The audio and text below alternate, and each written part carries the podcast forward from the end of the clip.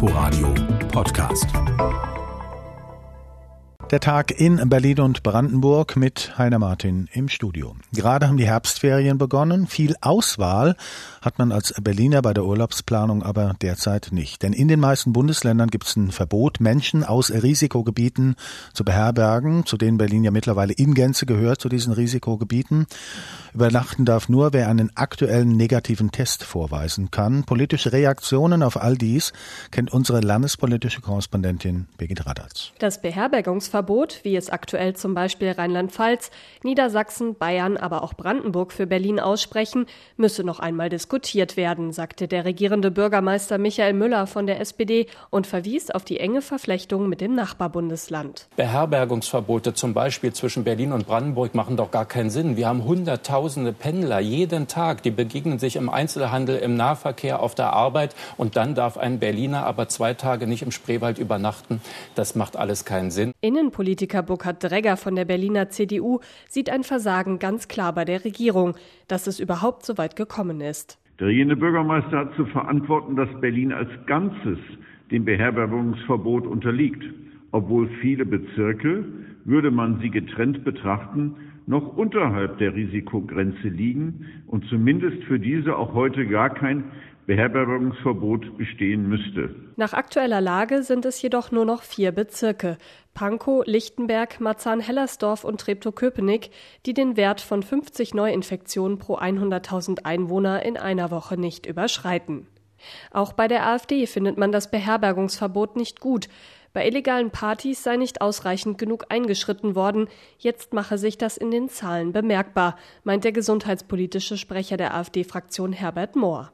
Jetzt müssen leider alle leiden, weil einige sich nicht benehmen konnten. Das ist unverhältnismäßig. Aus Brandenburg, also dem Land, in dem die Berliner nicht mehr übernachten dürfen, kommen derweil die ersten versöhnlicheren Töne. SPD-Landtagsfraktionschef Erik Stohn kritisierte das Beherbergungsverbot in einer Mitteilung als nicht zielgenau.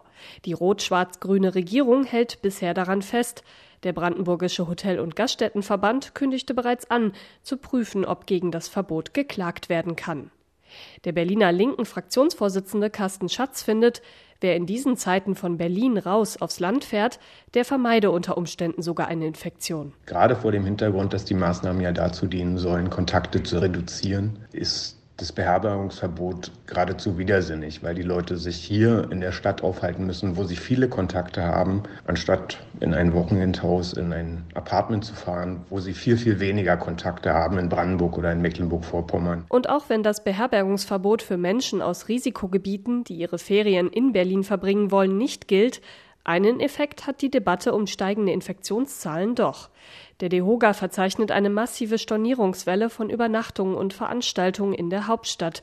Diskutiert werden soll das Verbot noch einmal am Mittwoch bei der Ministerpräsidentenkonferenz zusammen mit der Kanzlerin. Und da können wir ja nahtlos in Brandenburg weitermachen. Wie gehört, dürfen hier keine Gäste aus Risikogebieten aufgenommen werden. Es sei denn, sie können eben diesen negativen Corona-Test vorweisen. Der darf aber auch nicht älter sein als 48 Stunden. RBB-Reporterin Lisa Steger hat sich umgehört. Der Mann am anderen Ende der Leitung, ein Hotelgeschäftsführer aus der Potsdamer Innenstadt, der seinen Namen und den des Hotels nicht im Radio hören will, klingt verzweifelt.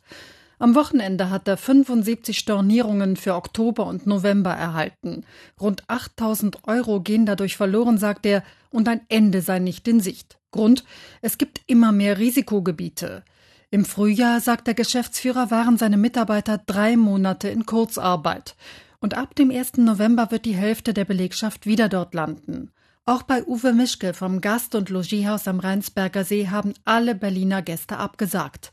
Er kritisiert das Beherbergungsverbot. Jeder möchte, dass praktisch die Pandemie nicht weiter um sich greift, aber also manchmal habe ich das Gefühl, das ist purer Aktionismus, weil jetzt eigentlich nicht mehr zu erkennen ist, warum jemand in einer Gaststätte sitzen darf und dann nachher, wenn er sich aufs Zimmer zurückziehen will mit seiner Frau, äh, das nicht darf.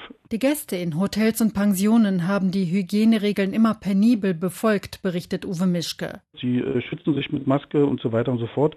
Also ich war der Meinung gewesen, dass wir eigentlich äh, bis zu dem Punkt, wo wirklich etwas hoffentlich nicht eintreten wird, äh, dass die Intensivbetten wieder doll genutzt werden müssen. Solange würde ich eigentlich gedacht, wir haben keinen besonderen Bedarf, äh, da etwas zu verändern, sage ich mir jetzt. Mit einem negativen Corona-Test darf man nach wie vor ein Hotelzimmer bekommen. So sehen es die Regelungen vor. Doch das, so glaubt Brandenburgs DEHOGA-Chef Olaf Schöpe, funktioniert nicht. Diese Hürde ist für viele Menschen tatsächlich ein bisschen groß. Also das, was ich gesehen habe in den Medien, dass man sich dann fünf Stunden anstellen muss, vielleicht noch bei strömenden Regen, mit Menschen, die vielleicht schon infiziert sind, um sich dann den Rest zu holen, da werden viele davor zurückschrecken. Der DEHOGA-Chef erwartet eine Pleite- und Entlassungswelle in der Branche. Schon jetzt sind Schöpe zufolge zwei Drittel der Betriebe gefährdet. Also das müssen wir ganz realistisch so betrachten. Also jetzt im Moment macht es mir tatsächlich sehr viel Angst, weil ich weiß, dass wir alle, ich bin ja auch Unternehmer, mit einem goldenen Herbst gerechnet haben. Gut, fürs Wetter kann jetzt im Moment niemand, aber die Buchungslage, die dramatisiert sich jetzt gerade nach unten. Der DEHOGA-Chef fordert daher, die Regeln sollten bundesweit einheitlich sein und er plädiert für Differenzierung. Große Partys und Familienfeiern sollten vorerst ausfallen. Wer aber mit wenigen Menschen verreisen will, so Schöpe, sollte ein Hotelbett bekommen, auch in Brandenburg und auch wenn er Berliner ist. Der Bericht von Lisa Steger. Der Volksmund lehrt ja bekanntlich, wer den Schaden hat, der braucht für den Spott nicht zu sorgen. Reichlich von letzterem gab es ja in den zurückliegenden Jahren für das Projekt BER, also den neuen Flughafen Berlin-Brandenburg. Aber Ende dieses Monats, am 31. Oktober, wird er nun tatsächlich eröffnet. Und das wird nicht nur wegen Corona kein großes Ding. Nach dieser Baugeschichte sieht auch Flughafenchef Lütke Dahltrup keinen Grund, groß zu feiern. Und dennoch wird ja Geschichte geschrieben. Das berichtet Inforadio-Reporter Oliver Schosch. Auch wenn Lütke Dahldrup quasi ein Feierverbot ausgesprochen hat, weil der BER-Eröffnungstermin am 31. Oktober insgesamt immer noch eher eine Peinlichkeit ist als etwas, worauf man stolz sein kann, waren es dann doch irgendwie feierliche Worte, als der Flughafenchef im BER-Sonderausschuss des Brandenburger Landtags über den geplanten Start am BER berichtete. Am 31. Oktober, nachmittags um 14 Uhr, werden die ersten beiden Maschinen landen, unsere beiden größten Kunden der Lufthansa und der EasyJet. Und wir werden dann an dem Abend bereits reguläre Ankünfte haben, ab 19, 20 Uhr. Und am 1. November morgens um 6.45 Uhr geht der erste Flug der EasyJet nach London Gatwick vom Flughafen BR Terminal 1 raus und dann beginnt am BER ein ganz normaler Flugtag. Die ersten Starts und Landungen finden auf der aktuellen südlichen Bahn des Flughafens Schönefeld-Alt statt, die dann zur Nordbahn des neuen Flughafens BER wird. Drei Tage später wird dann die neue Südbahn des BER eröffnet, so Lütke Dahldrup. Die Südbahn wird am 4. November eröffnet, morgens um 10 wahrscheinlich, mit einem Interkonflug der Qatar, die aus Middle East kommt, mit großem Fluggerät. Dann beginnt das Nachtflugregiment.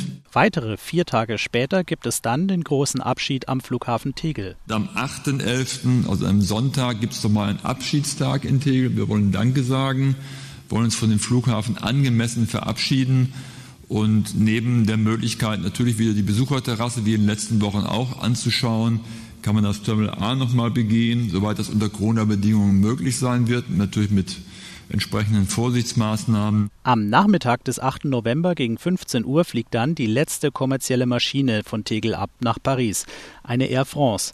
Das hat auch einen ganz besonderen Grund, denn eine Air France Maschine hatte im Januar 1960, also vor gut 60 Jahren, den kommerziellen Flugbetrieb in Tegel begonnen. Stein- und Flaschenwürfe, eingeschlagene Fenster, angezündete Autos. Die Demonstrationen rund um das geräumte Haus in der Liebigstraße 34 in Berlin-Friedrichshain hatten am Wochenende eine zerstörerische Wut eine zerstörerische Wucht. Und die Berliner Polizei rechnet damit, dass sich die gewalttätigen Ausschreitungen wiederholen könnten. Aber auch an der Polizeiarbeit vom Wochenende gab es Kritik. Inforadio-Reporterin Jenny Barke fasst zusammen. Die Räumung des besetzten Hauses in der Liebigstraße verlief noch recht ruhig. Doch gegen Freitagabend heizte sich die Stimmung in Berlin-Mitte auf. Etwa 2000 Demonstranten haben sich am Monbijou-Park getroffen. Randalierer warfen dort gezielt Flaschen und Steine auf Polizisten. Es wurden Scheiben eingeschlagen und Autos angezündet. Insgesamt leitete die Polizei 37 Strafvermittlungsverfahren ein. Zudem ist das Wahlkampfauto des Unionspolitikers und Bundestagsabgeordneten Klaus-Dieter Gröler beschädigt worden. Unbekannte zerstochen die Reifen und besprühten es mit Rache L34. Der Verfassungsschutzpräsident Thomas Haldenwang warnte im Tagesspiegel vom Sonntag davor, dass die Gewalt im Linksextremismus zunehmend brutaler und personenbezogener werde. Kein Extremismus dürfe verharmlost werden, schon gar nicht, wenn er gewaltsam agiere, so Haldenwang. Scharfe Kritik kam auch vom Berliner Innensenator Andreas Geisel von der SPD.